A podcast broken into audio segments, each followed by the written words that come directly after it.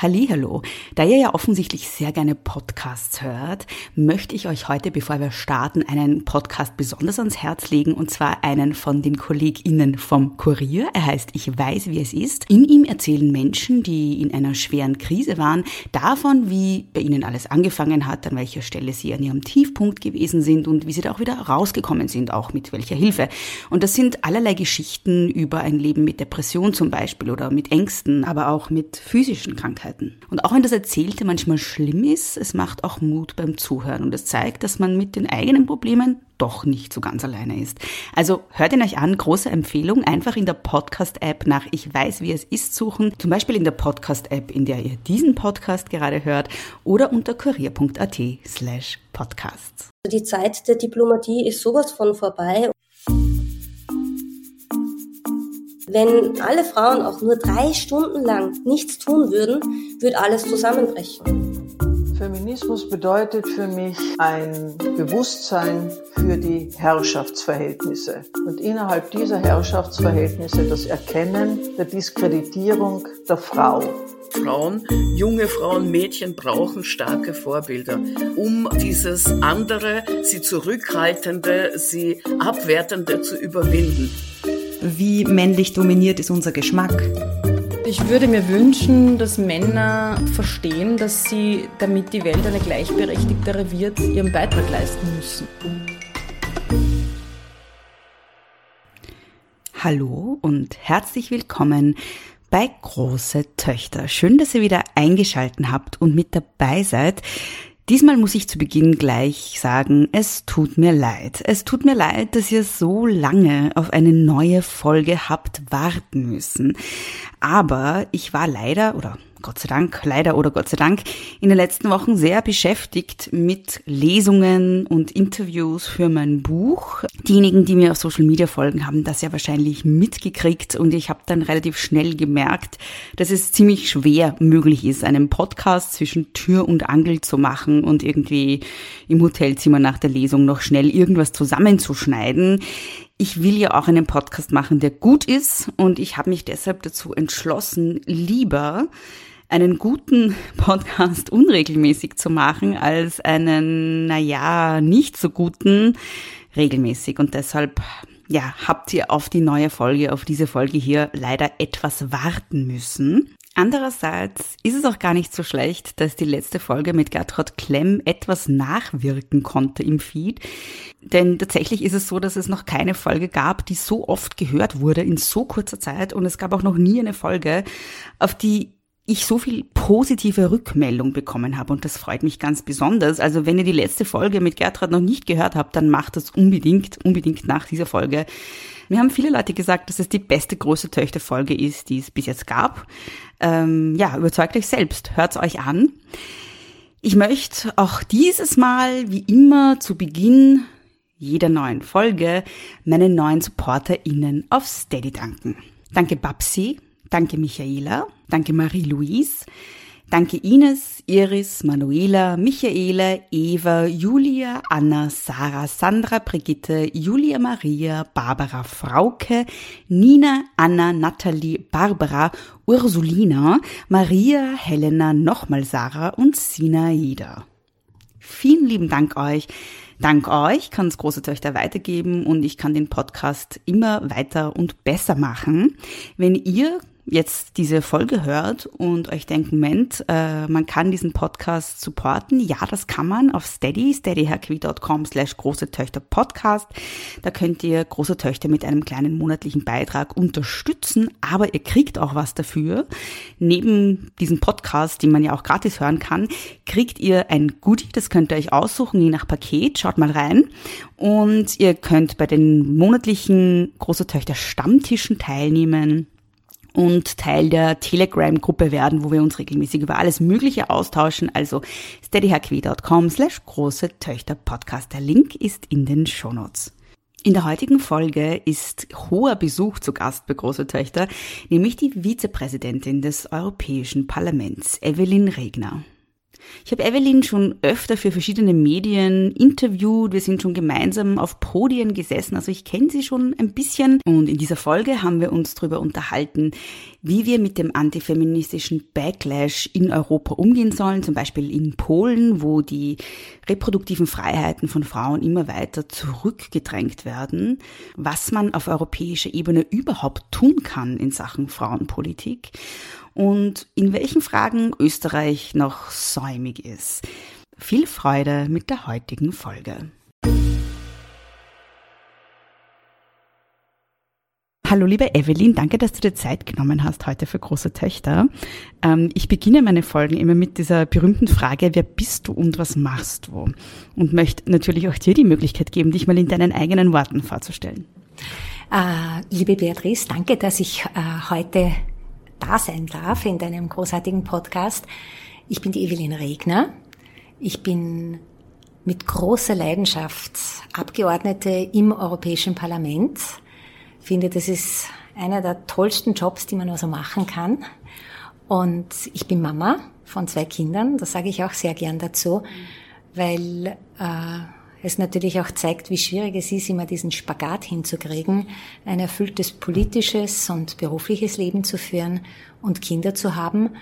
Und ich bin ein Mensch, der immer sehr zuversichtlich ist, Dinge anzupacken, auch dann, wenn es sehr, sehr schwierig wird. Europa ist die Lösung und Europa ist nicht das Problem. Mhm. Wie bist du denn eigentlich in die Politik gekommen? Also wie war dein Weg in die Politik? Wie hast du dich dafür entschieden und warum, warum bist du Politikerin geworden? Weil du bist ja ursprünglich Gewerkschafterin, nicht? Ja, ja, genau. Also ich äh, bin ganz ursprünglich bei Amnesty International gewesen als Flüchtlingsreferentin. Also ich habe mich immer sehr dafür eingesetzt, dass wir da etwas in Österreich auch weiterbringen und war dann jahrelang bei den Gewerkschaften. Und zwar habe ich das Büro in Brüssel geleitet, bin wieder zurückgekommen nach Wien, auch äh, immer sehr international unterwegs. Und äh, das war in den Zeiten, das ist jetzt schon eine Zeit lang her, als wir ziemlich stark gegen die Dienstleistungsrichtlinie mobilisiert haben, die also ein komplett neoliberales äh, Europa gebracht hätte und auf die Art und Weise offensichtlich auch äh, irgendwie so äh, ein bisschen in Gewerkschaftskreisen bekannter geworden, also beim Mitorganisieren von Demonstrationen wirklich. Und ich bin dann schlichtweg gefragt worden. Also ich bin keineswegs auf die Welt gekommen, haben mir gedacht, so jetzt möchte ich in die Politik gehen. Äh, aber ich finde das unglaublich spannend. Und ich finde, es ist notwendig, manchmal nicht so lange darüber nachzudenken, ob ich das jetzt kann, ob ich es nicht kann, sondern etwas, was spannend ist, ganz einfach ausprobieren. Und warum ist es dann die EU geworden? Warum wolltest du auf EU-Ebene Politikerin sein? Unbedingt nur europäische Ebene. Ich finde, die europäische Ebene ist die Handlungsebene. Mhm. Äh, ich äh, kann großartig inhaltlich arbeiten, mich einbringen mit allen politischen Vorstellungen, direkt selbst dran arbeiten bei der Gesetzgebung verhandeln, das ein, ein Ding nach dem anderen bis zum Schluss und tatsächlich gestalten. Ich bin absolut davon überzeugt, dass die europäische Ebene jene Ebene ist, in der ich tatsächlich äh, äh, etwas machen kann, um das Leben von Menschen, vor allem von Frauen, zu verbessern. Mhm. Mhm. Welche Rollen hast du denn ähm, innerhalb der EU? Du hast ja mehrere Positionen oder Rollen, die du einnimmst. Magst du das vielleicht mal kurz erklären, damit die Leute wissen, ja, ja, wie ja. zu tun Naja, das hat etwas damit zu tun, äh, dass ich doch schon einige Jahre Abgeordnete im mhm. Europäischen Parlament bin. Also ich bin Vizepräsidentin, darf also in diesem Führungsteam des Europäischen Parlaments dabei sein. Und da äh, bin ich quasi die Zuständige für äh, Gleichstellungsthemen. Das ist mein mhm. riesengroßes Anliegen, äh, Gender Mainstreaming, Gender Budgeting überall reinzubringen. Das heißt, nach innen und nach außen. Mhm. Nach innen heißt in die EU-Institutionen als solche. Also quasi auch für uns innerhalb des Europäischen Parlaments und das ist eine riesengroße Challenge, mhm. macht mir riesengroße Freude. Ich war vorher die Vorsitzende vom Gleichstellungsausschuss, also vom Ausschuss für Gender Equality and Women's Rights und äh, das ist natürlich auch ein tolles Betätigungsfeld mhm. gewesen, aber da greift eins ins andere. Ich bin in verschiedenen Ausschüssen, ich finde, es passt super zusammen.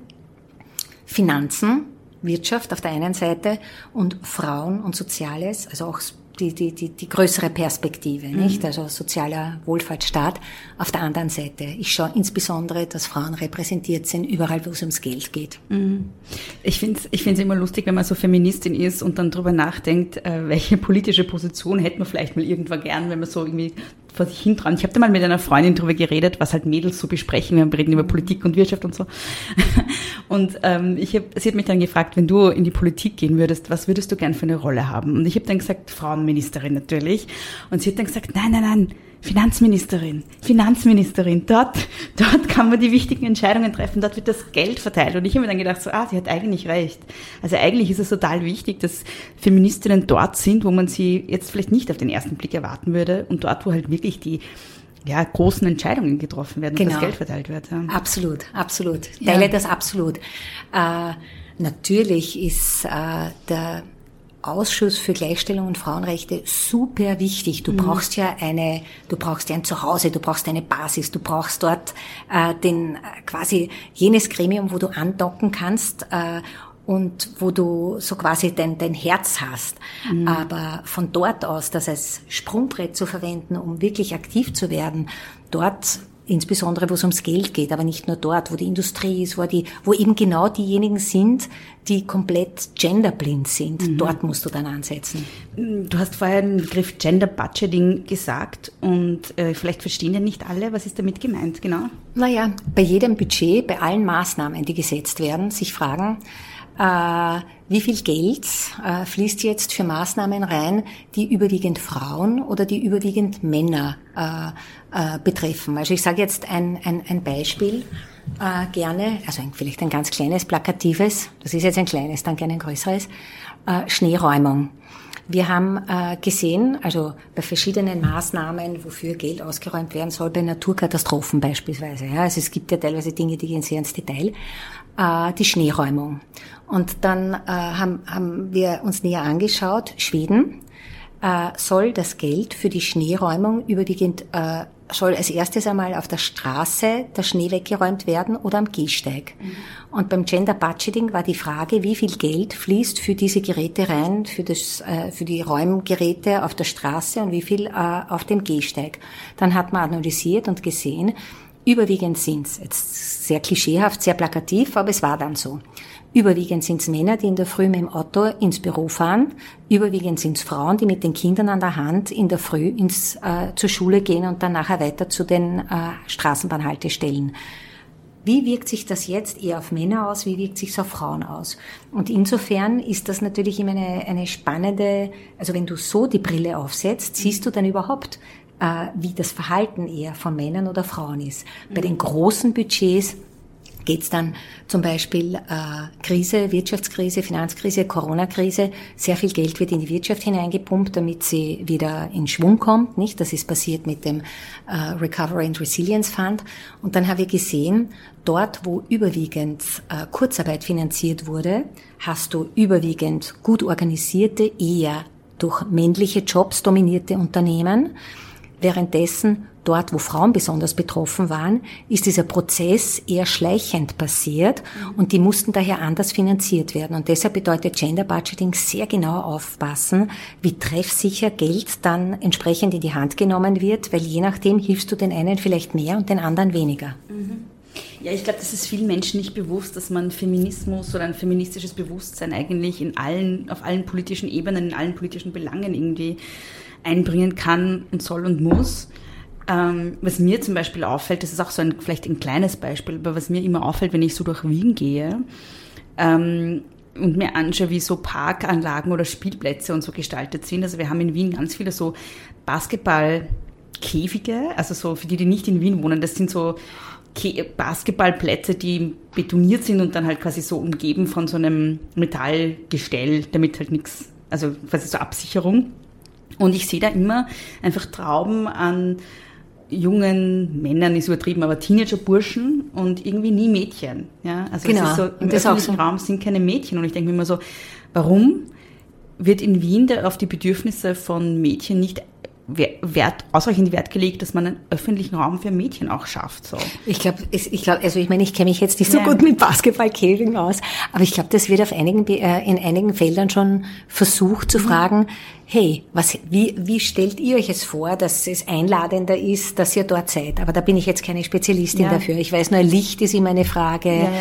Ähm, Na, ich wollte es nur als Beispiel mhm. nennen für ähm, die Frage, wie sind mhm. bestimmte Dinge einfach ausgestaltet mhm. und wenn es um so Sachen geht wie Stadtplanung oder wie du genau. vorher gesagt hast, irgendwas mit Schneepflüge und so, ja, das ist ja nichts, wo man irgendwie auf die Idee kommt, dass das irgendwie ein, ein feministisches Thema wäre, aber es ist halt überall, also alles ist ein feministisches Natürlich, Thema. Natürlich, ja, genau. du musst ja den Blick genau. äh, erweitern, nicht? Ja. Ich habe dich vorhin schon gefragt, wie du in die Politik gefunden hast oder wie die Politik dich gefunden hat. Und jetzt stelle ich dir noch eine Frage, und zwar warum, warum die Sozialdemokratie? Ähm, ja, warum, warum innerhalb ja, der sozialdemokratischen Fraktion? Warum ist das dein, warum, ja, von jeher. Es geht um ja. gleiche Chancen. Also ich bin felsenfest davon überzeugt, dass es Aufgabe der Politik ist, Rahmenbedingungen zu schaffen. Das, mögt, das ist natürlich eine Illusion, aber an dieser Illusion will ich unbedingt arbeiten, unbedingt, unbedingt. Nämlich, dass möglichst alle, also alle Menschen sind gleich viel wert. Aber das, was heißt das? Dass es eine Aufgabe ist, von Politik Rahmenbedingungen äh, zu schaffen, dass möglichst alle so halbwegs gleiche Chancen wahrnehmen können. Und jetzt weiß ich natürlich, das spielt's im Kino, weil die einen wachsen auf in der Eigentumswohnung und dann kriegen die vielleicht und dann müssen sie nicht äh, ewig darauf sparen, dass sie sich irgendwie eine Wohnung leisten und finanzieren können. Die anderen haben andere Umstände. Manche Schulen sind besser, andere sind schlechter. Aber ich möchte in einer Welt arbeiten, in der so gut wie möglich dafür gesorgt ist, dass äh, Menschen eine gute Krankenversicherung haben, dass Kinder in die Schule gehen können, gute Bildung bekommen, dass die Rahmenbedingungen stimmen, dass du dir das Leben leisten kannst. Ich bin felsenfest davon überzeugt, dass ich da in der richtigen Partei bin, in der mhm. richtigen Fraktion bin. Du hast vorhin gesagt, Illusion. Vielleicht ist es ja keine Illusion, sondern eine Utopie. Nein, es ist eine Utopie. Ja, es ist keine Illusion. Illusion ist das falsche Wort. Es ist mein Ziel, es ist mein mhm. Wunsch, es ist mein Wille. Ich weiß, es, es, wir leben in einer Welt, in der es verdammt schwierig ist, vor allem auch mit ökologischen Rahmenbedingungen. Aber ich will mein Bestes dafür, äh, dafür tun, dass ich da äh, Stück für Stück an diesem, an diesem Menschenbild arbeite, dass Menschen sich entfalten können. Mhm. Du bezeichnest dich ja sehr ähm, offen und sehr stolz als Feministin. Mhm. Ähm, das, ist in, das ist für österreichische Politikerinnen durchaus eine Seltenheit leider. Ähm, also in, wenn man jetzt in einem nationalen mhm. Rahmen bleibt. Also wir haben ja auch eine Frauenministerin, die sich nicht als Feministin bezeichnen möchte. Ähm, was bedeutet denn Feminismus für dich und warum ist dir das so wichtig?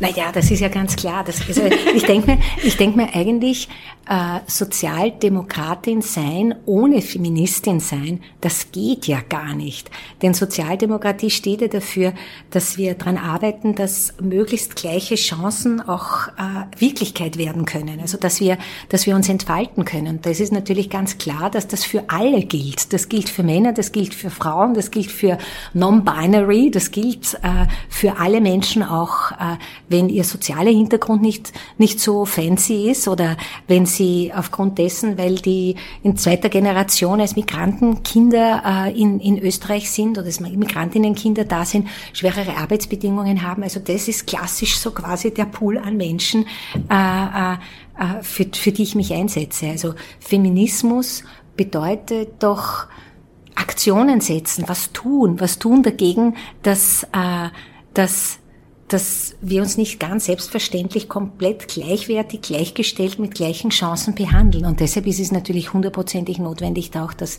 vor allem das Frauenthema äh, ganz groß zu spielen, weil es ganz einfach, wir sind Lichtjahre davon entfernt, äh, dass wir Gleichstellung haben. Mhm. Ähm was kann denn da auf EU-Ebene getan werden für Frauen, für Frauenpolitik, für Gleichstellung, für Feminismus? Ähm, ich frage die Frage jetzt mal ganz so allgemein. Was sind denn so die, für dich die wichtigen Themen, die, die, die wichtigen Stellschrauben, an denen du durchdrehen kannst in deiner Arbeit? Ja, doch einige.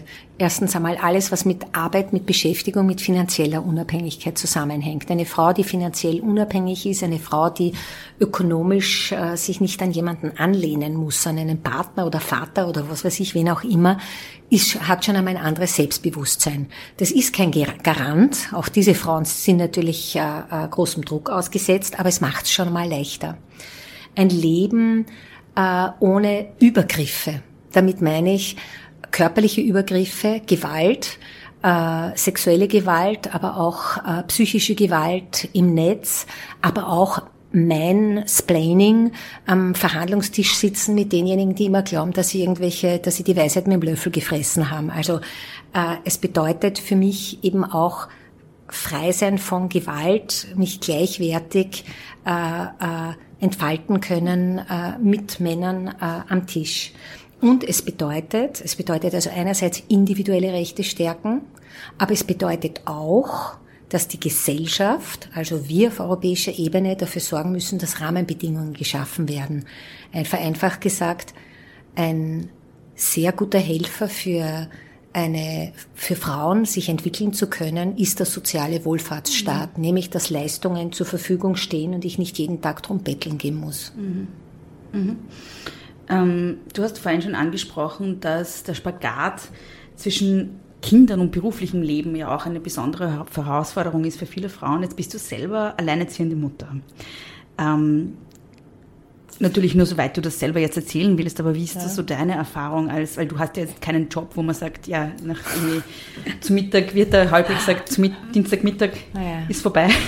Also ich sage, es ist schon super schwer. Mhm. Und das ist, äh, wie, wie soll ich sagen, ich liebe meinen Beruf über alles. Ja, also ich glaube, meine Kinder, die wachsen auf und die sehen äh, eine, eine Mama, die das mit großer Freude macht. Also ich glaube, das ist schon mal was Gutes. Das sehe ich mhm. auch. Das taugt ihnen auch irrsinnig. Also wir diskutieren sehr viel, wenn wir, wenn wir miteinander essen. Mhm. Aber ich sage das deshalb, dass es auch schwierig ist, das alles äh, zu schupfen weil mir eigentlich die Leute immer am Wecker gehen, die mhm. immer so tun, wie wenn das alles so easy cheesy wäre. Ist es nicht. Also das müssen wir uns, glaube ich, schon auch äh, eingestehen.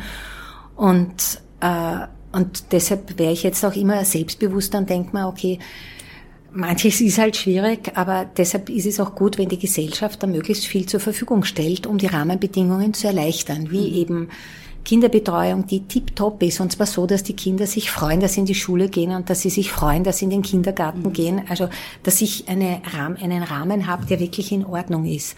Und jetzt sage ich einmal, ja, okay, als äh, europäische Abgeordnete ist wahrscheinlich noch einmal schwieriger, weil ich so viel reisen muss. Das müssen ja viele andere nicht. Das zu organisieren ist schon sehr schwer, wenn man weiß, dass halt irgendwie so die, die, diejenigen, die einem nah sind, halt recht, recht weit weg sind meistens, ja. nicht? Also das kommt schon erschwerend dazu. Aber ich möchte sagen, es lässt sich organisieren, aber es ist nicht einfach. Na und? Aber das soll einen nicht abhalten. Und eigentlich würde ich gern die Gegenfrage stellen. Stellst du diese Frage auch an deine männlichen Gäste? Das ist eine sehr gute Frage. Ich habe so selten männliche Gäste. Ähm, ich, ich überlege mal kurz, die hatten alle keine Kinder tatsächlich. Bis auf einen, den Nils Pickert, und mit dem habe ich sehr viel über Betreuung tatsächlich geredet. Also kann ich aber jetzt nicht vergleichen sagen, weil es so wenige sind. Und wie gesagt, nur einer davon Kinder hatte. Naja, also ich sage das jetzt dazu, deshalb, weil ich finde, es ist schon okay, über die Kinder zu mhm. reden. Ich liebe sie und es ist großartig und es ist ein, ein natürlich ein, ein, ein Thema meines Lebens, ein sehr, sehr wichtiges. Äh, aber ich möchte immer gern haben, dass man all diese Fragen, die so die typischen Frauen, ja, äh, Frauenfragen sind, auch den Männern stellt. Sehr guter Podcast, in dem, also eine Podcast-Empfehlung an der Stelle ist der Podcast Frauenfragen von Marie Lang, wo sie Männern die Fragen stellt, die normalerweise Frauen gestellt werden. Ähm, aber der Grund, warum ich diese Frage stelle, natürlich ist es gar nicht so sehr, weil du selber alleinerziehende Mutter bist, sondern weil meiner Meinung nach Alleinerziehende halt eine Gruppe sind, die ganz oft von der Politik vergessen werden. Und die Frage, zu der ich eigentlich wollte, ist, was man politisch machen kann, um die Situation von Alleinerziehenden zu verbessern. Also ähm, was mich immer wieder erschreckt, ist das große Ausmaß an beispielsweise Armutsbetroffenheit und Armutsgefährdung bei Alleinerziehenden. Also in Österreich ist die Situation so, dass 50 Prozent ähm, aller Alleinerziehenden davon betroffen sind, also armutsgefährdet oder armutsbetroffen sind. Ähm, das ist, glaube ich, vielen Leuten gar nicht bewusst. Und ich gehe davon aus, dass die Situation europaweit auch nicht ideal ist. Und deshalb ist die große Frage mhm. natürlich, was kann man tun, um das auszugleichen oder wie kann man Alleinerziehende, Alleinerziehende, Alleinerzieherinnen, meistens sind es ja Frauen, unterstützen? Auf alle Fälle, indem die Leistungen, die du sowieso brauchst als Kind, ja, auch für die Mutter, äh, besonders leicht zugänglich sind. Das heißt, leistbares Wohnen, Wohnungen für Alleinerziehende. hm, die vielleicht kostengünstiger sind und einfacher äh, zu bekommen sind als sonst der Markt. Mhm. Äh, Maßnahmen, die ganz besonders wichtig, dieser Uralthut. Also irgendwie mag ich das ja schon gar nicht mehr über das Thema Kinderbetreuung reden, aber irgendwann landet man trotzdem immer ja. dabei, weil es halt eben absolut essentielles, äh, äh eine Conditio sine qua non ist. Mhm. Leistbare, gute Kinderbetreuung, gleich in der Nähe, dass man nicht weit äh, gehen muss, um sein Kind irgendwo hinzubringen und abzuholen, dass die Zeiten passen. Also die, die, das, also da sind äh, Alleinerziehende absolut äh, vorrangig äh, zu behandeln und zu unterstützen. Äh, die finanziellen Fragen sind natürlich die besonders wichtigen. Deshalb ist die Frage auch Zugang zu Jobs. Wenn ich äh, zum Beispiel höre, dass Frauen zugemutet werden soll, habe ich jetzt irgendwann einmal auf nationaler Ebene gehört, dass sie längere Distanzen zurücklegen äh, zwischen äh, ihrem Wohnort und ihrem Job, dass es durchaus zumutbar ist, dass man in der Früh eine Stunde mit dem Auto von einer Kleinstadt in eine größere Stadt äh, gondelt, um dort zu arbeiten, vielleicht in einem Teilzeitjob, äh, der dann drei Stunden ist und dann wieder nach Hause zu fahren, finde ich, ist das absolut unerträglich. Und solche äh, Zumutbarkeitsbestimmungen, die sollten nicht zulässig sein. Mhm. Also Wichtig ist es, um Alleinerziehende zu unterstützen, möglichst viel gute Sachleistungen möglichst leicht zugänglich zu machen. Ja, das ist von der Zahnspange bis über, mhm. äh, bis über zur Wohnung und äh, nicht eben Unerträgliches zu verlangen wie lange Fahrten. Also mhm. das sind es ist ein Package, nicht? Und dazu kommen natürlich auch Rechte. Und da können wir auf europäischer Ebene schon etwas machen. Durch Mindestlohn, den auf europäischen, die wir geschaffen haben, der halt überwiegend Frauen betrifft, weil die oft die Mindestlohnbezieherinnen sind. Nicht alle Alleinerzieherinnen sind natürlich Mindestlohnbezieherinnen, aber wenn wir hier so ein, ein paar so individualrechtliche Ansprüche wie Mindestlohn, Regelung von Plattformarbeit, äh, Transparenzrichtlinie zum Schließen der Lohnschere, Care-Paket, leichterer Zugang zu Pflege kombinieren mit eben dem, was dann auf kommunaler oder nationaler Ebene geleistet wird, dann wird es für Alleinerziehende viel, viel besser. Mhm. Ich finde ja immer auch, dass etwas, was ganz oft vergessen wird, ist, dass der Ausbau des öffentlichen Verkehrs auch so ein wichtiges Thema ist, gerade für Frauen am Land. Ich komme ja aus so einem wirklich, also aus einem kleinen Dorf aus dem, im Weinviertel und da gibt's keine Kinderbetreuung. Also gibt's einfach nicht. Mhm. Es gibt einen Postbus, der zweimal am Tag fährt, wenn die Schule, wenn Schule ist, fährt er zweimal am Tag. Wenn Ferien sind, weiß ich gar nicht, ob überhaupt irgendwas fährt, ja, in die Nachbarortschaft. So. Das war's. Na, da kann ich sagen, gute Nacht. Genau. Ich meine, was passiert dann? Was passiert dann? Also ich meine, da können wir uns gleich äh, äh, die Bilder da irgendwie äh, vor dem Kopf ablaufen lassen. Eine solche Frau was macht eine solche Frau? Es ist unerträglich für die gesamte Familie, für die Kinder wie auch die Frau. Und das ist ja dann natürlich etwas, warum dann Frauen auch besonders erpressbar wären, mhm. weil dann kommt dann halt daher, Jesus, jetzt sitzt ihr da am Land, nicht? Dann äh, erzeugt das natürlich auch einen Druck, vielleicht doch irgendwie, wenn es den Partner gab, irgendwie länger bei dem zu bleiben. Also mhm. diese, diese Dinge, die sind natürlich äh, ganz, ganz schrecklich. Ja, öffentlicher Verkehr ist was unglaublich Politisches. Ja, ja, genau. Das wird total oft vergessen. Also wir reden mhm. halt immer über die ökologischen Komponenten davon, aber wir mhm. reden nie darüber, dass das ein feministisches Thema ist. Auch da wieder, auch das ist ein feministisches genau. Thema. Und also nicht nur, also es, es sperrt Frauen im Grunde daheim ein, wenn es nicht ausreichend öffentlichen Verkehr gibt, ganz oft im, im, im, ländlichen Raum, ja, weil ganz oft eben auch nur ein Familienauto da ist, ja, mit dem der Mann dann in die Arbeit fährt sozusagen, ja. ja, ja. Naja, es ist aber so, ja. Naja, das sind so die, wir, wir glauben manchmal, das sind die alten Klischees, aber nein, nein, Blödsinn, das ist, das ist Gegenwart. Das ist Gegenwart, das ist Gegenwart und was ich halt auch kenne, so, ist, dass Frauen halt dann einfach auch gar keine Chance haben, zum Beispiel aus, das ist dann das Thema, wo, wo dann quasi Ökonomie mit so Gewaltbeziehungen äh, oder mit mhm. Gewalt gegen Frauen irgendwie sich, äh, wie soll ich sagen, ähm, so eine, eine, wie sagt man da? Na, überschneidet. überschneidet halt, genau, nicht? überschneidet, genau, wo dann Frauen halt eben auch dann in Beziehungen bleiben müssen, weil sie gar nicht weg ja. können. Weil wie soll ich in ein Frauenhaus kommen, wenn ich kein Auto habe und der Bus nur einmal am Tag fährt? So. Also jetzt ganz praktisch, ja, ja, das geht einfach gar nicht. Ja. ja. Und da, äh, es gibt aber großartig, also ich meine, ja, mhm. ist so. Also quasi, wir müssen immer das ganze Bild am Schirm haben. Aber es gibt schon auch hier äh, Maßnahmen, also, aber jetzt will ich jetzt nicht herumjumpen zum naja, nächsten Thema, äh, dass es, dass es großartige Vorbildländer gibt, äh, die, die sich da etwas einfallen lassen. Also ja. beispielsweise, wenn du äh, äh, Finnland hernimmst, die haben äh, eine Gesamtstrategie sich mhm. zurechtgelegt, wie mit Gewalt gegen Frauen umgegangen werden soll. Also mhm. einen nationalen Aktionsplan, nämlich was muss das ganze Land machen? Von der Polizei bis zu den Lehrern, bis zu den Ärzten, bis zu den Verwaltungsbeamten, bis zu dem Menschen, der am Arbeits, äh, also beim AMS arbeitet. Mhm. Und die Frage, die gestellt wurde, ist, wir wollen das unbedingt äh, äh, eindämmen.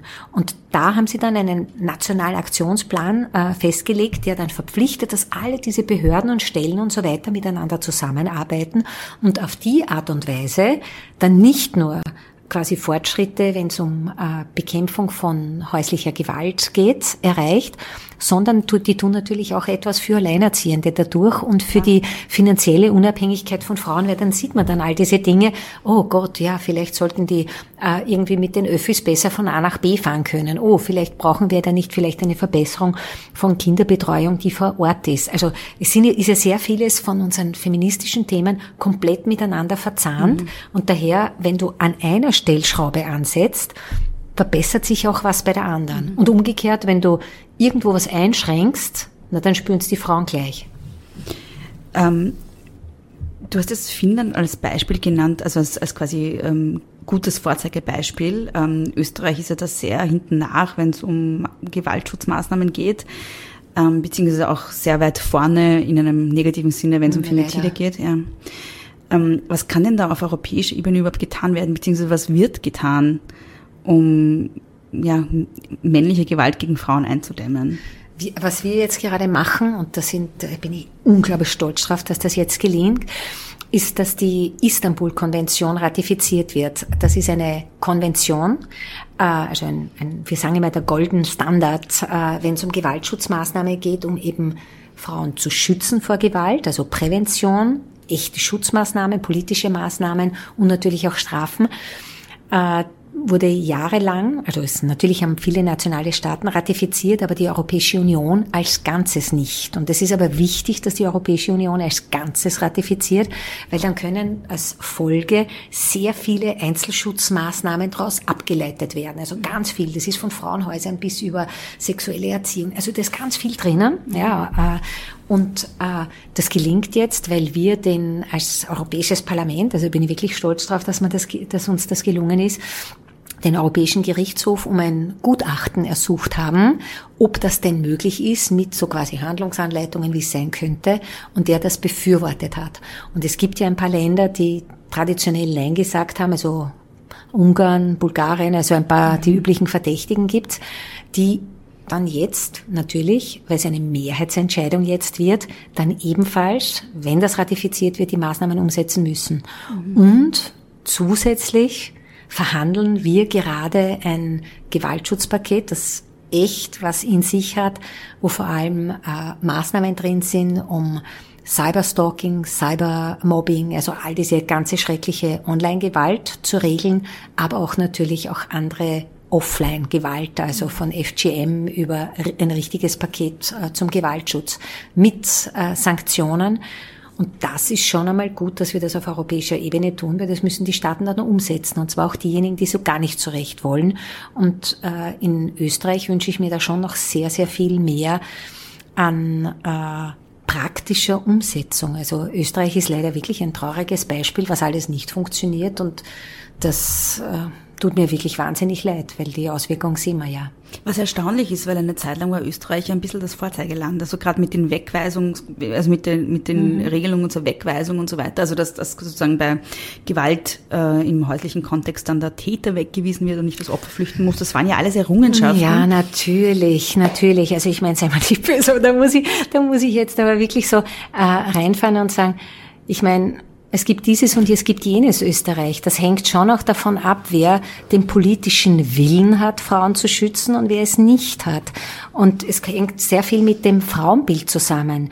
wollen wir Maßnahmen setzen, politische Maßnahmen mit Strafen, mit Sanktionen, mit äh, umgekehrt Hilfen, Hilfsmaßnahmen, die Frauen empowern, die Frauen stark machen, die Frauen auf Augenhöhe bringen, die Frauen echt gleichstellen oder ein Frauenbild, in dem ich mir denke, na ja, äh, die soll sich nicht so schnell aufregen und äh, Frauen, die, wenn, wenn, wenn der politische Wille nicht da ist, Frauen sichtbar zu machen und Frauen zu schützen, naja, dann passiert das, was in Österreich gerade passiert. Das fällt nicht vom Himmel. Mhm.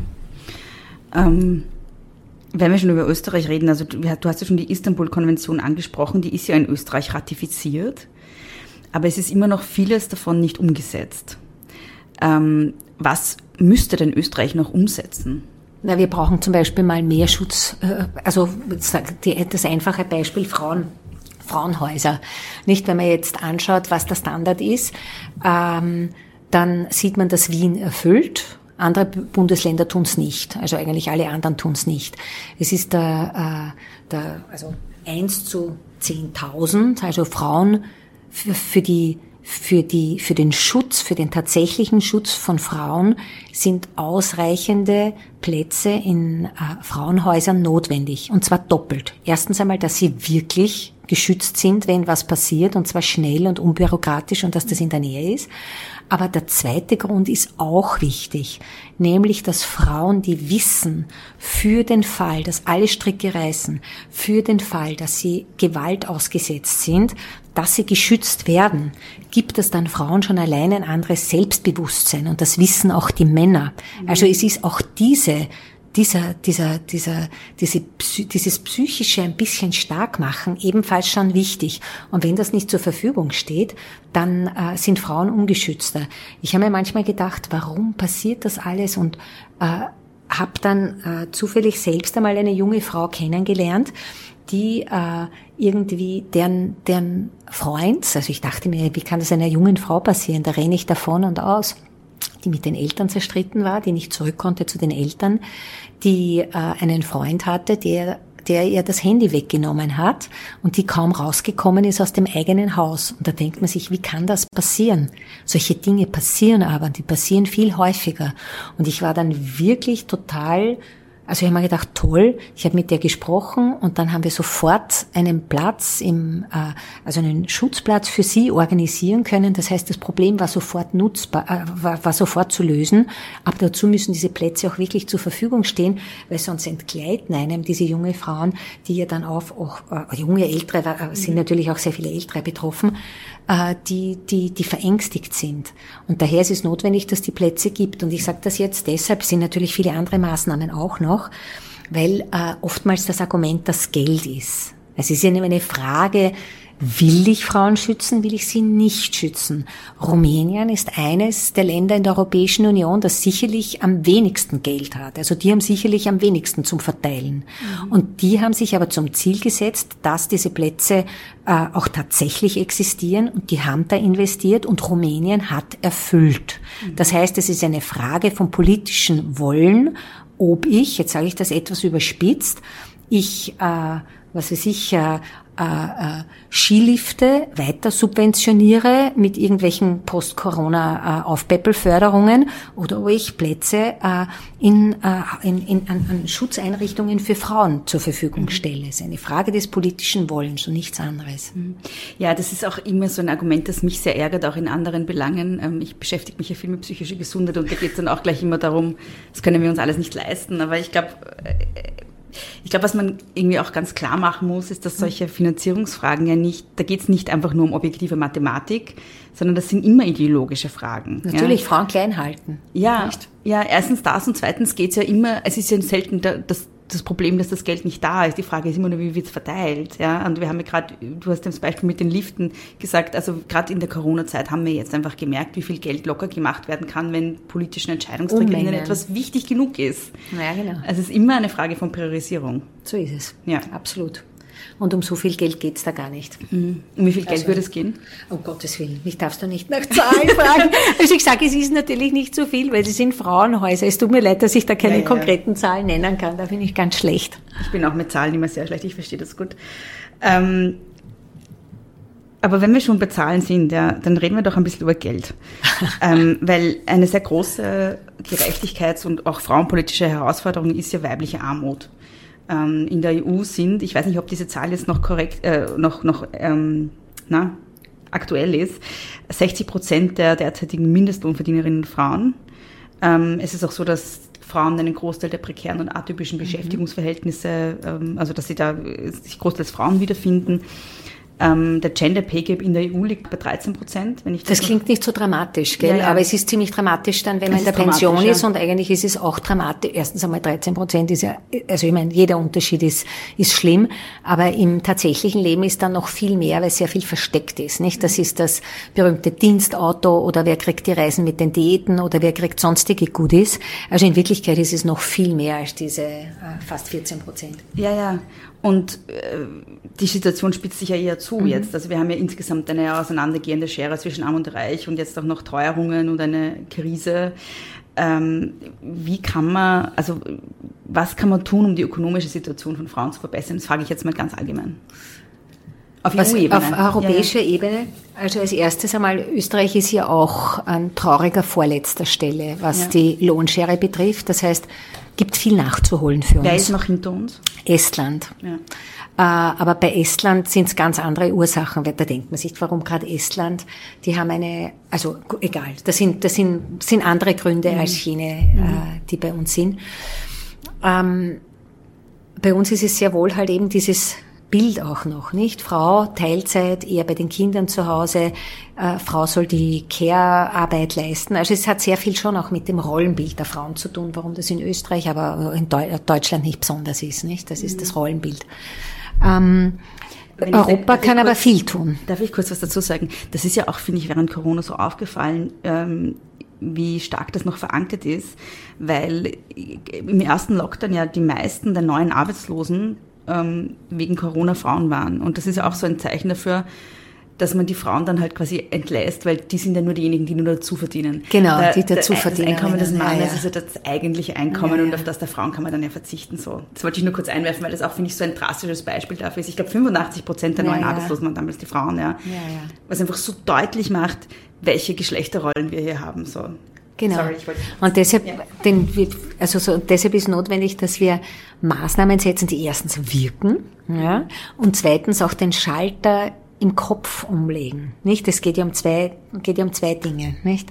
Und äh, auf europäischer Ebene machen wir verdammt viel. Also ich wage zu behaupten, die Verbesserungen, die äh, in den letzten Jahren, wenn nicht Jahrzehnten gekommen sind, für Frauen, die sind wirklich ganz massiv überwiegend deshalb gekommen, weil wir auf europäischer Ebene echt gute Maßnahmen setzen, also vor allem im Arbeitsrecht, nicht? Also jetzt die Umsetzung von der sogenannten Work-Life-Balance-Richtlinie mit einem eigenständigen äh, Anspruch von Vätern auf Väterkarenz. In Österreich ist sie immer abgeleitet gewesen, also mit einem eigenständigen Anspruch, weil wir ja haben wollen, dass Väter ihr Bewusstsein auch ändern und genauso eben auch beim Kind daheim bleiben wie Frauen und damit halt sich etwas in der Einstellung ändert und dadurch ändert sich dann natürlich auch etwas am Arbeitsplatz.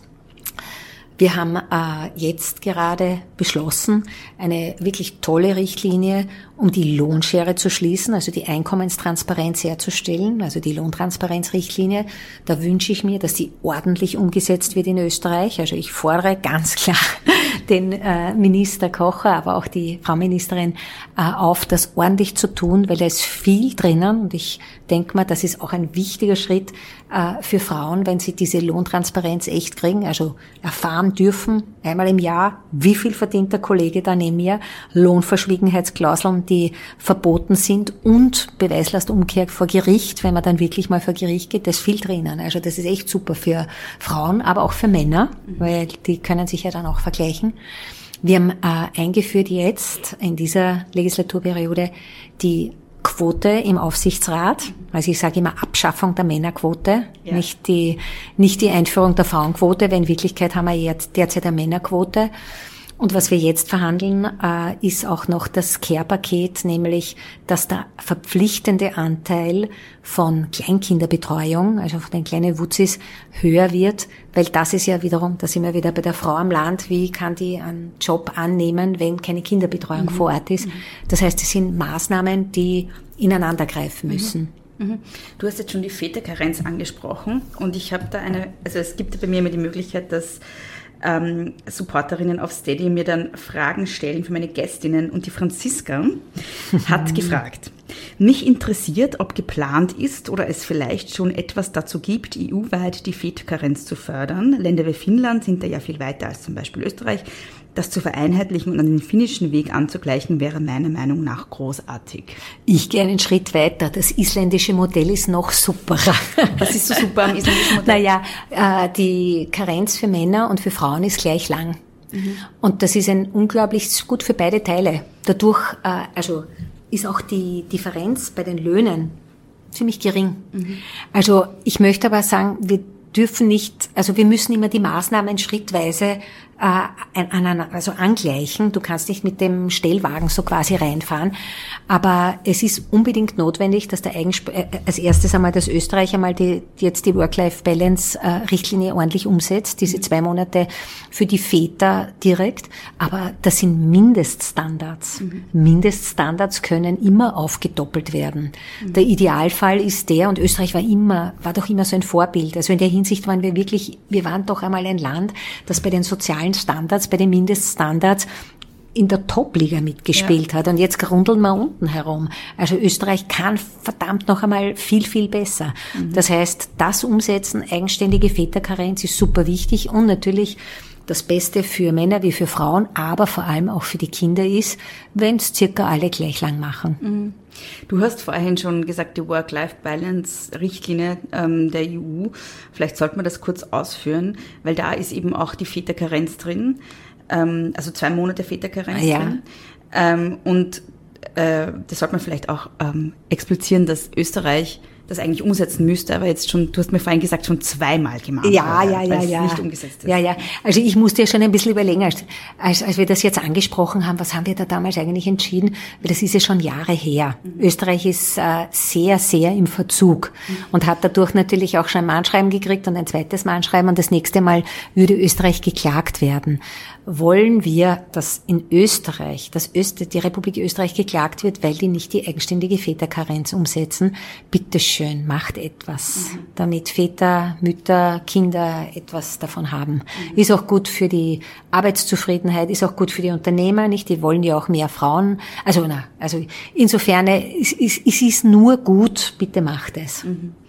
Und die meisten Sachen, die in dieser Direktive drinstehen, sind ja schon umgesetzt. Das heißt, es geht tatsächlich einfach um die Väterkarenz. Genau, es geht ja. um die Väterkarenz. Also Pflegeurlaub beziehungsweise äh, Papamonat haben wir ja schon. Ja. Ja, ich finde es halt, ich finde es amüsant fast schon, dass die Väterkarenz offenbar so ein Problem ist, dass man das nicht um, also dass das so ein Hindernis ist ähm, und man sich noch, da lieber mahnen lässt und irgendwie dann ja. darauf wartet, dass man vielleicht sogar geklagt wird. So, das ja. ist ja absurd. Also noch einmal, ich habe den Eindruck, wir sind in also seit, das ist nicht nur, naja, seit Corona, also wir, wir, wir leben in Zeiten, in denen einerseits auf europäischer Ebene sehr viel vorangeht, ja, also mhm. ich bin wirklich total stolz und froh, dass wir da so frauenpolitisch so viel voranbringen.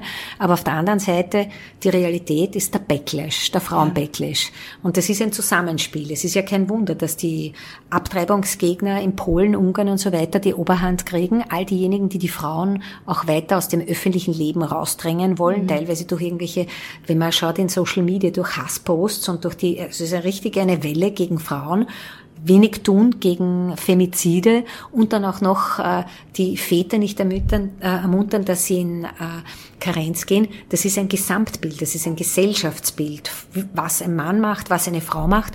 Und ich kann nur Folgendes sagen, es fühlen sich verdammt viele Männer, vor allem junge Männer, überhaupt nicht wohl damit. Mhm. Also das ist ja nicht, nicht nur etwas, was Frauen schrecklich äh, klein und, und, und unwichtiger macht im öffentlichen Leben, das geht den jungen Männern genauso auf die Socken. Mhm. Ja, ich wollte mit dir eh eigentlich auch über diesen frauenpolitischen Backlash sprechen, vor allem jetzt auch in Bezug auf das Thema Schwangerschaftsabbruch. Ähm, in Bezug auf dieses Thema tut sich ja auch in Österreich seit Jahrzehnten eigentlich nichts. Ähm, also es gibt keine weiteren Verbesserungen für Frauen. Ähm, das ist ja was, was Feministinnen auch schon ganz lang fordern, dass Schwangerschaftsabbruch endlich aus dem, auf dem Strafgesetzbuch kommt und tatsächlich legalisiert wird, weil aktuell ist es ja nur mhm. geduldet, beziehungsweise straffrei innerhalb dieser zwölf mhm. Wochen. Ähm, und wir haben aber dann in anderen Ländern innerhalb der EU so diesen harten Backlash, wo dann einfach reproduktive Freiheiten und Rechte für Frauen einfach zurückgefahren werden. Ähm, und man hat irgendwie so von außen das Gefühl, die EU positioniert sich da nicht so wirklich oder macht bestimmte Dinge auch jetzt nicht zum, wie soll ich sagen, zur Vorbedingung einer Mitgliedschaft. Ähm, was, was könnte man der EU-Ebene tun, um, um die Nationalstaaten mehr in die Verantwortung zu nehmen oder wirklich auch das einzufordern, dass Frauen ein Recht auf Schwangerschaft haben? Also ich möchte haben, dass das Recht auf Abtreibung in die Grundrechtecharta der Europäischen Union kommt. Mhm. Es geht um das Recht auf Selbstbestimmung über den eigenen Körper und es geht äh, um Frauengesundheit. Es geht um das Recht jeder Frau, keine Übergriffe dulden zu müssen. Wie kommen Frauen dazu, dass ihnen das vorgeschrieben wird? Auf europäischer Ebene arbeiten wir an äh, sexuell-reproduktiver Gesundheit und den Rechten dazu. Es gibt einen, einen ausgezeichneten Bericht, der vor allem den Fokus von Frauengesundheit im Auge hat. Und das ist, geht natürlich sehr, sehr weit. Es geht äh, um den Zugang zu ausreichend zu Informationen über Verhütung. Äh, es geht um Sexualkundeunterricht. Es geht äh, um äh, freiwilligen Schwangerschaftsabbruch. Also ich bin davon überzeugt, dass wir dazu auf europäischer Ebene wesentlich weitergehen sollen. Es gibt natürlich auch viele Länder, die dann sagen, na, das ist, äh, fällt unter die Subsidiarität. Also das sollte man primär auf nationaler Ebene machen. Aber ich schaue mir das genauer an. Wer ist denn da dahinter?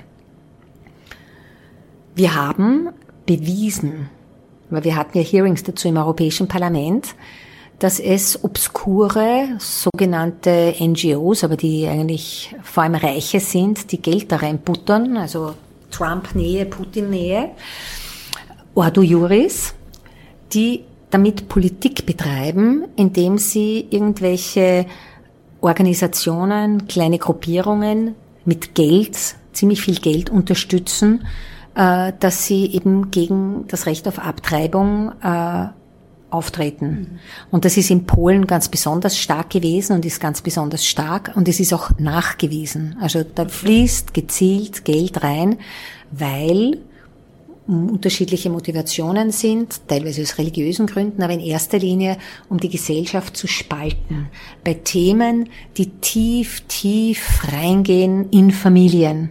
Mhm. Und daher haben wir das auch offengelegt. Hier wird viel fremdfinanziert, was die Gesellschaft spaltet. Und im Endeffekt, natürlich sind die Frauen die ersten Leidtragenden, die LGBTIQ-Personen. Also wir sehen ja das. Wo fahren diese diese eigentlich antidemokratischen Kräfte rein.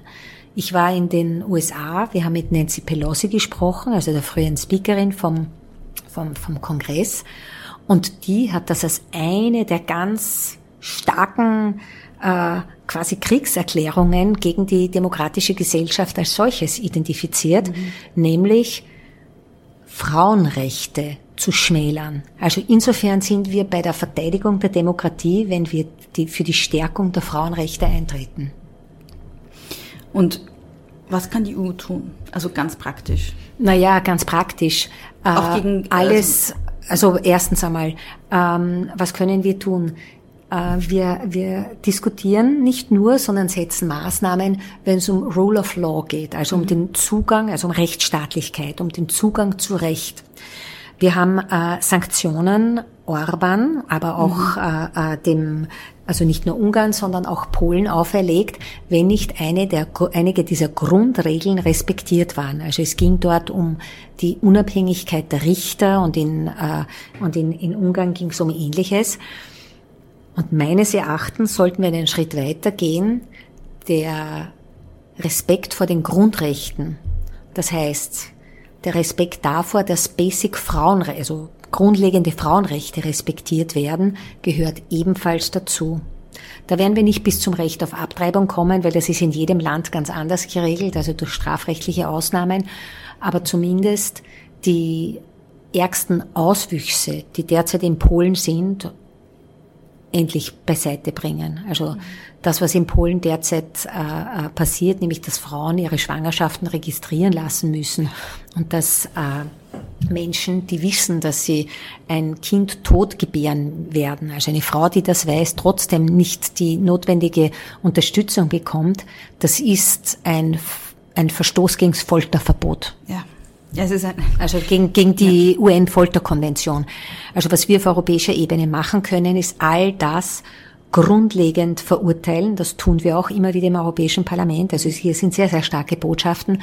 Aber meines Erachtens geht das weiter. Das soll auch äh, die Vergabe von EU-Mitteln soll daran geknüpft sein, wenn es zu den ärgsten Auswüchsen kommt.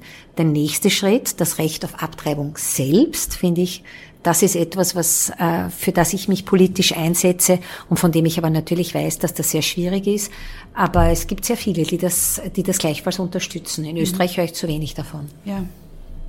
Ja, ja, nein, in Österreich muss man eher, glaube ich, Angst haben, dass es auch hier einen Backlash gibt, nicht? Also es gab ja auch vor einigen Jahren äh, zwei Petitionen ähm, im Parlament. Ich sage gleich, da, äh, ich habe den Eindruck, hier wird ebenfalls von diesen obskuren ja. Äh, Organisationen Geld mit reinfinden. Also es, es kommen hier auch Finanzströme. Und ich sage, warum hat das auch mit Geld zu tun?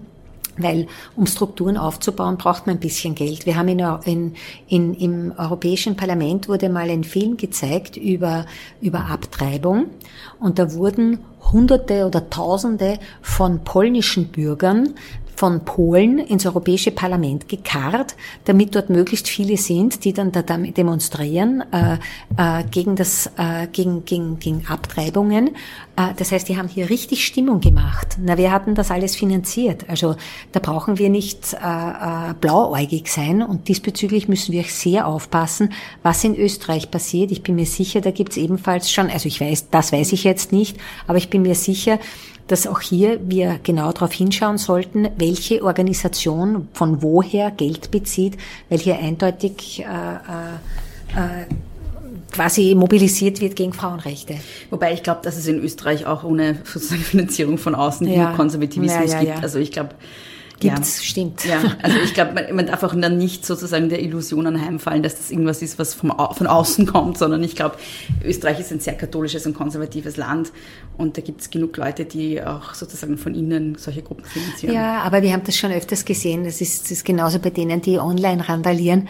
Ähm, dass es oftmals einige wenige sind, die besonders ja. laut randalieren und damit irgendwie einen Stimmungsumschwung äh, oftmals erzielen können. Mhm. Also es ist notwendig, dass wir quasi oftmals die schweigende und, und halt nicht so aktive Mehrheit auch am Putz hauen und sagen, hey, da geht's um unsere Rechte, mhm. hart erkämpft mhm. müssen wir verteidigen. Ich wollte mit dir noch über ein Thema sprechen, unbedingt, ähm, nämlich um das Thema Pflege. Okay. Ähm, weil da gibt es ja, ist auch ein wichtiges frauenpolitisches ja, Thema, finde ich. Und absolut. da gibt es ja jetzt auf EU-Ebene auch ein, oder es wird gerade verhandelt, ein Pflegepaket. Genau. Was ist denn da drinnen? Was habt ihr geplant? Naja, äh, ich muss vorweg sagen, also es ist absolut wichtig, es war eine der, der Schlussfolgerungen von Corona. Also eigentlich, was wir eh schon alle wissen die längste mhm. Zeit, äh, der, wie notwendig es ist, gerade äh, äh, Frauen zu entlasten, wenn es um Pflege geht von Kranken, von alten Familienangehörigen halt meistens und natürlich auch bei den Kindern. Care, es wird sehr weit gefasst. Mhm. Ähm, und dass wir irgendwas auf europäischer Ebene machen müssen, um diese absolut wertvollste Arbeit, die eben nicht entgeltlich in der Regel von Frauen zu Hause geleistet wird, äh, äh, stärker zu honorieren. Mhm. Also Pflege-Care-Paket achtet auf der einen Seite darauf, also es geht darum, möglichst viel, vor allem auch junge Männer, in Care-Berufe zu bekommen. Warum ist das wichtig? Naja, weil äh, die Care-Berufe, das sind diejenigen, die überwiegend von Frauen ausgeübt werden. Und als ganze Berufskategorie, wenn man schaut, was die Ausbildung betrifft, die Arbeitsbelastung, also das, was tatsächlich geleistet wird, im Verhältnis von typisch männlichen Berufen schlechter bezahlt ist. Mhm. Es ist immer gut, wenn beide, also wenn, wenn, wenn Balance ist auf beiden Seiten, aber Männer in Care-Berufe zu bekommen, das wird nur dann gelingen, wenn sie, wenn sie besser bezahlt ist, diese Arbeit. Damit würde die, würden die Löhne auch für die Frauen steigen. Also es, es, es geht darum, eine größere Wertschätzung, und zwar finanzielle, für diese Berufe zu bekommen. Geklatscht haben alle, nicht? Aber das kennen wir schon. Das wollen wir, also ich meine, davon haben alle schon die Nase voll. Das soll honoriert werden, respektiert werden in Form von guten Arbeitszeiten, in Form von äh, mehr Lohn. Und daher ist wichtig, dass wir auch mehr Männer dazu äh, bekommen. Wir kriegen es aber nur dann, wenn besser bezahlt wird. Und davon hätten dann die Frauen auch wieder was. Ja.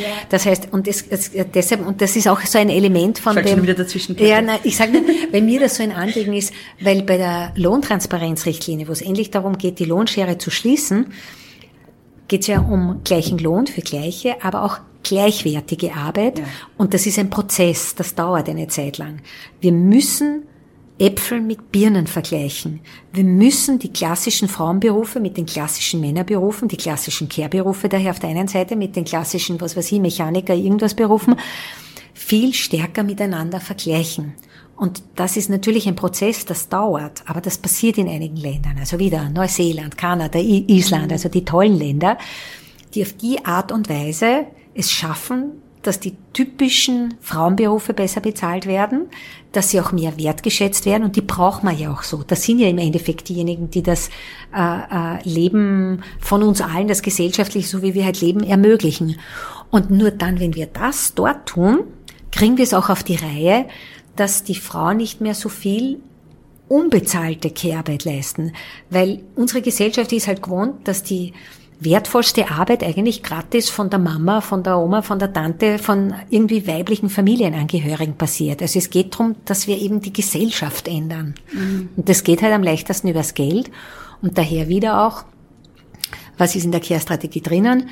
Äh, die Aufforderung, dass eben äh, für die Kleinkindbetreuung eben wesentlich mehr gut zugängliche, qualitativ tolle, äh, leistbare Plätze zur Verfügung stehen und dass wir da jetzt raufgehen auf 55 Prozent und das machen, machen wir mal in Österreich, wo die Kindergärten teilweise äh, nach wie vor in einigen Ortschaften um zwölf zusperren, damit das Kind zur Mama heim essen geht und dann nachher wieder kommt. Also das ist verunmöglicht, dass Frauen arbeiten. Mhm. Und das Arge ist an der ganzen Geschichte.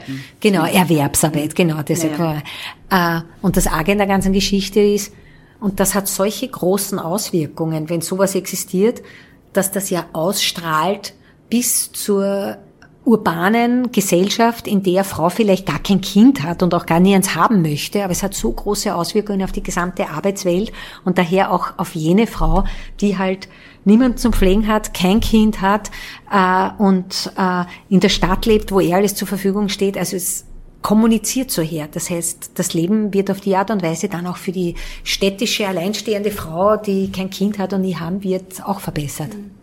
Ich wollte kurz nur was sagen, als du gesagt hast, äh, wir müssen sozusagen den Männeranteil in der Pflege erhöhen und das können wir, indem wir ihn besser bezahlen im Bereich ich denke mir dann immer an der Stelle, ich weiß natürlich, dass Arbeit besser bezahlt wird, wenn mehr Männer in Bereiche vordringen und Arbeit schlechter bezahlt wird, wenn sie von Frauen gemacht wird. Das ist leider so. Aber eigentlich sollten wir genau das verändern. Ich ärgere mich dann immer so ein bisschen, ich verstehe schon den, den strategischen Ansatz, so ja, es mhm. macht schon Sinn, aber ich ärgere mich immer so ein bisschen drüber, wenn man sozusagen einen Bereich für Männer schmackhaft machen muss, indem man ihnen mehr Geld zahlt und nicht zu diesem grundsätzlichen Ansatz hat, ja, der Bereich sollte an und für sich besser bezahlt werden, weil es einfach so wahnsinnig wichtige Arbeit für die Gesellschaft ist, die dort geleistet wird. Ja, ja, ja, ja natürlich. Weißt, ich meine? Nein, natürlich weiß ich, was du meinst, weil deshalb haben wir ja das äh, eingeführt. Also noch einmal, das ist für mich das, was für mich das die wichtigste Errungenschaft, obwohl die am längsten brauchen wird, um zu wirken. Mhm. Aber manche Sachen, die werden brauchen halt lang. Na ja, nämlich ja. dieses diese Vergleichbarkeit von Äpfel mit okay. Birnen. Ja, also eben die Typ, ich, ich nehme immer so gern dieses Beispiel her aus Neuseeland. Also das habe ich jetzt ganz einfach, weil es so plakativ ist. Äh, es haben in Neuseeland Beschäftigte von Kindergärten, und zwar von öffentlichen Kindergärten, den Staat geklagt, weil sie gesagt haben, sie sind, sie verdienen mit vergleichbar gleichwertiger Arbeit weniger. Und was war die vergleichbare Arbeit? Gleichwert, also die vergleichbar gleichwertige Arbeit? Gefängniswärter. Mhm. Also typische Frauenjobs, wo es quasi nur Frauen gibt, mhm. mit typischen Männerjobs. Und dann haben sie, das Gericht musste dann vergleichen und hat gesagt, na, welche Ausbildung haben Sie? Welche Arbeitszeiten haben Sie? Welche Arbeitsbelastung haben Sie? Für wen sind Sie zuständig? Welcher Lärmbelastung sind Sie ausgesetzt? Welchen psychischen Stress und so weiter und so fort? Haben das minutiös alles aufgedröselt. Faktum ist, Die Frauen haben Recht bekommen in den äh, Kindergärten. Der Staat musste extrem nachzahlen.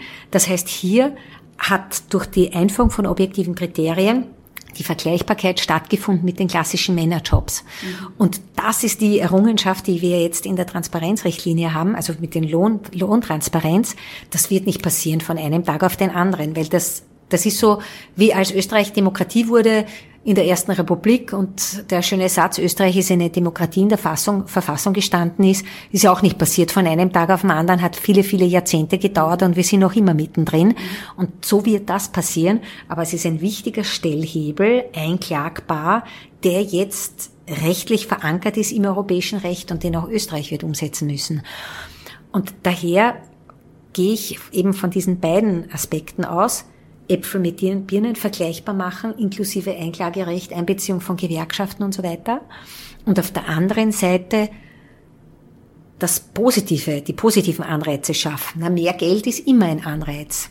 Und deshalb, nachdem die Männer eigentlich traditionell mehr Geld wo verdienen, na, dann sollen sie dann halt irgendwie rein. Natürlich, klar, bin, bin genau bei dem Punkt, den du gesagt hast. Aber deshalb musst du beides spielen. Mhm. Mhm. Ähm, was muss denn in Sachen Lohntransparenz passieren auf EU-Ebene? Das ist ja jetzt ein Thema, das du ganz oft angesprochen hast. Also was mhm. sind so mhm. die konkreten Maßnahmen? Was da drinnen steht, ja. Frau kriegt, also das haben wir schon beschlossen jetzt und jetzt dauert es eine Zeit lang, bis das halt umgesetzt heuer, wird. Oder? War das heuer? Wir haben das in der letzten Plenarsitzung ja. äh, beschlossen ja. und äh, das ist jetzt etwas, das kommt und das auch ins nationale Recht umzusetzen wird, nämlich Frau also jede Frau und jeder Mann im Übrigen auch hat ein Recht, einmal im Jahr vom Arbeitgeber, vom Unternehmen zu verlangen, äh, wie viel verdient äh, der Arbeitskollege, also eine, sich vergleichen zu dürfen. Mhm. Diese äh, Verschwiegenheitsklauseln, mhm. ja, dass man immer mehr über den Lohn reden darf, das ist verboten. Das heißt, ich kann übers Geld reden, ich kriege die vergleichbaren Daten und Unternehmen müssen auch Einkommensberichte abliefern. Ab 100 Personen müssen sie für den genau aufdröseln, wenn Unterschiede sind, welche Unterschiede, warum und auch welche Maßnahmen sie setzen. Wenn Frau vor Gericht geht, gilt Beweislastumkehr. Das Unternehmen muss beweisen, dass das eh alles objektiv gerechtfertigt ist. Das heißt, es wird die Last umgedreht und äh, äh, sehr viel Unterstützung von Betriebsrätinnen und Gewerkschaften ist drinnen, weil es ist allemal viel leichter für eine Frau, da nicht selber da jetzt herumstapfen zu müssen und die Rechte einzufordern. Mir war das das besonders Wichtige, dass das nicht auf den Schultern der Frauen wieder ist, die das alles selber einfordern müssen, sondern dass das auch institutionell mitgetragen wird, also dass die Gleichbehandlungsanwaltschaft alle Zahlen, Daten, Fakten kriegt und die Unterstützung hat, da sofort klagen zu gehen, dass die, äh, also dass die, die, das Arbeitsinspektorat darüber informiert wird, also dass institutionell die Frauen unterstützt werden. Und das ist groß. Also das ist tatsächlich ein großer Schritt für Frauen. Ich habe noch eine ganz große Frage für dich. Ja. Und zwar, ähm, die EU wird ja immer wieder sehr in Frage gestellt, vor allem von rechten Parteien in verschiedenen Nationalstaaten, auch in Österreich, mhm. in Großbritannien ist überhaupt ausgetreten. Warum brauchen wir denn überhaupt eine EU? Also man könnte auch sagen, wir regeln das jetzt alles nationalstaatlich. Warum braucht es die überhaupt? Ich glaube, es ist wichtig, das vielleicht einmal zu, zu artikulieren auch, weil sich das, glaube ich, viele Leute fragen. Ja, warum braucht es Österreich? Ja, warum, warum braucht's äh, warum braucht's Institutionen? Ja. Warum braucht's Verwaltung? Warum braucht's Gesetzgebung? Du brauchst die das, was wir auf Europäische Unionsebene geschaffen haben, ist all das, was wir national nicht besser auf die Reihe kriegen oder von mir aus kommunal oder in Wien oder was weiß ich, zu Hause allein, ohne irgendwelche Hilfe. Nur das, was wir national nicht besser zustande kriegen, machen wir europäisch.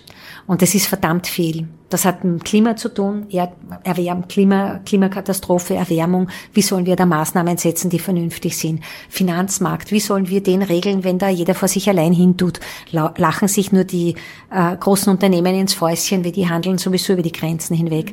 Und dasselbe gilt natürlich fürs Arbeitsrecht, weil heutzutage sitzt eine Leiharbeitsfirma in Zypern. Nach zyprischem Arbeitsrecht wird der Vertrag ausverhandelt. Äh, in Österreich wird dann zwar gearbeitet, die Gewinne werden woanders hin verschoben.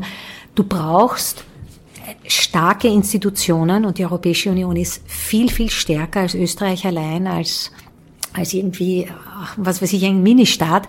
um tatsächlich für mich persönlich, für Evelyn Regner, für Beatrice Frasel persönlich im Leben Verbesserungen zu erzielen. Das geht vom Datenschutz über ökologisches, über äh, äh, soziales, über Steuern, nicht? Mhm. Sonst verstecken alle ihr Geld in Panama oder auf den Bahamas.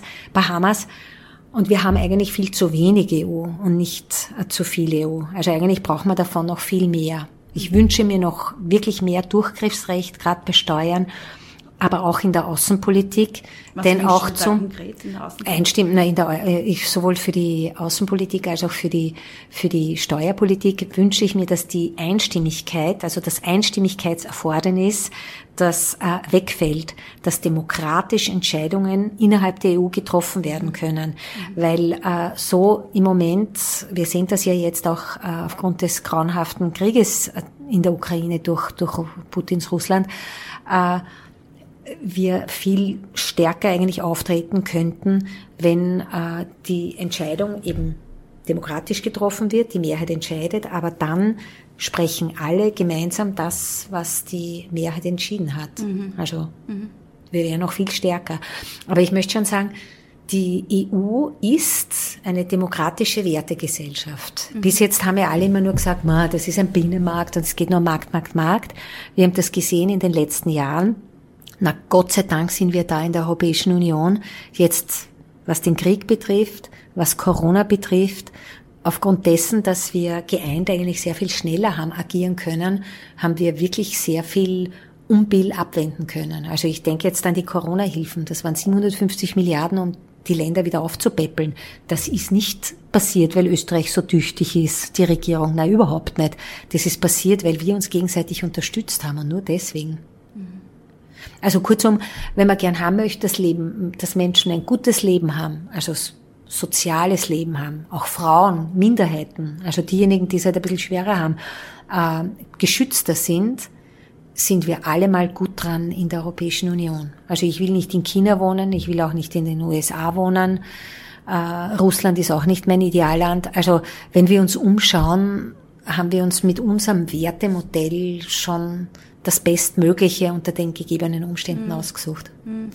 Dann habe ich noch eine zweite große Frage. Oh Mann. Ähm, und das ist die Frage, wenn du die EU so gestalten könntest, wie du wolltest.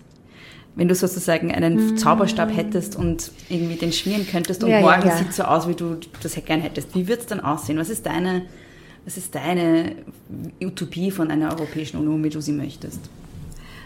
Ha, das ist echt eine, weißt du, wir gemein, kämpfen, oder? nein, es ist überhaupt nicht, es ist großartig, aber weißt du, wir kämpfen oft mit so vielen kleinen ja, Dingen, ja, ja. dass man dann oft das, das, das große Ganze äh, nicht klar, so klar vor, vor sich sieht.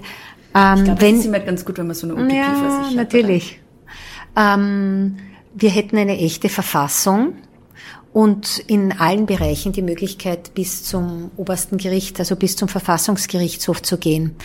Die Entscheidungen würden demokratisch getroffen werden und damit meine ich keine Einstimmigkeit in keinem einzigen Bereich. Also Sondern was heißt was ja genau was heißt Einstimmigkeit? Das heißt immer jedes Land kann ein Veto einlegen. Mhm. Wenn Ungarn sagt, ich möchte nicht haben, dass wir äh, äh, dass wir eine eine eine eine eine Vermögensteuer einführen und zwar nur deshalb, weil es ärgern, weil sie anderen ärgern wollen, dann sagen die, hallo, Veto, das heißt es. Das heißt, das klingt irgendwie so gar nicht fancy, wenn ich sage, das Aufheben von diesen Vetomöglichkeiten wäre ein riesengroßer Schritt für ein sozialeres, für ein gerechteres, für ein feministischeres Europa. Mhm. Ja, aber das würde wirklich sehr, sehr wahnsinnig viel äh, ändern.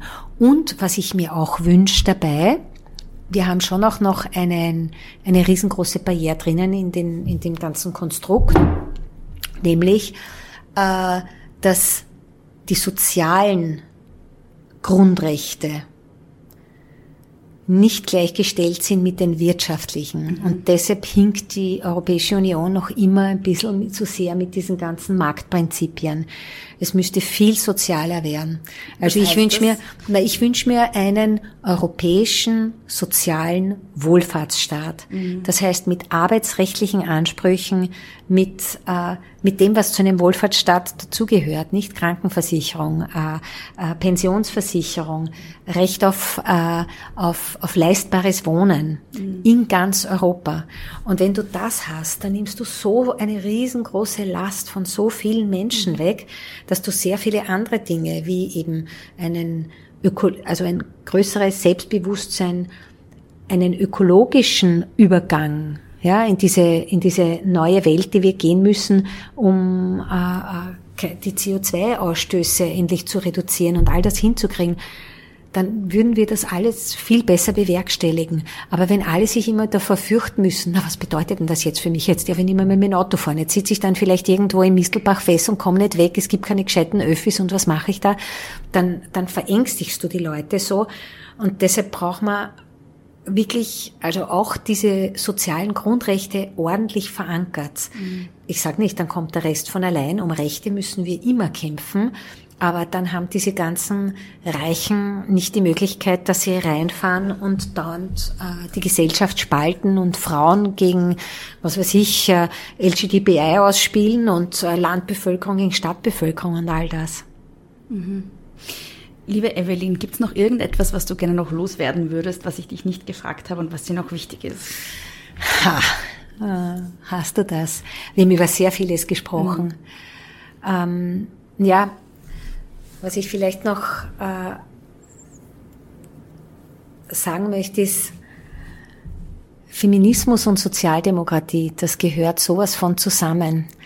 Ich wünsche mir deshalb auch eine, eine sozialdemokratischere Gesellschaft, weil äh, der Respekt für füreinander, der dem Feminismus innewohnt, äh, in der nationalen und in der europäischen Politik dringend, dringend äh, verstärkt werden sollte.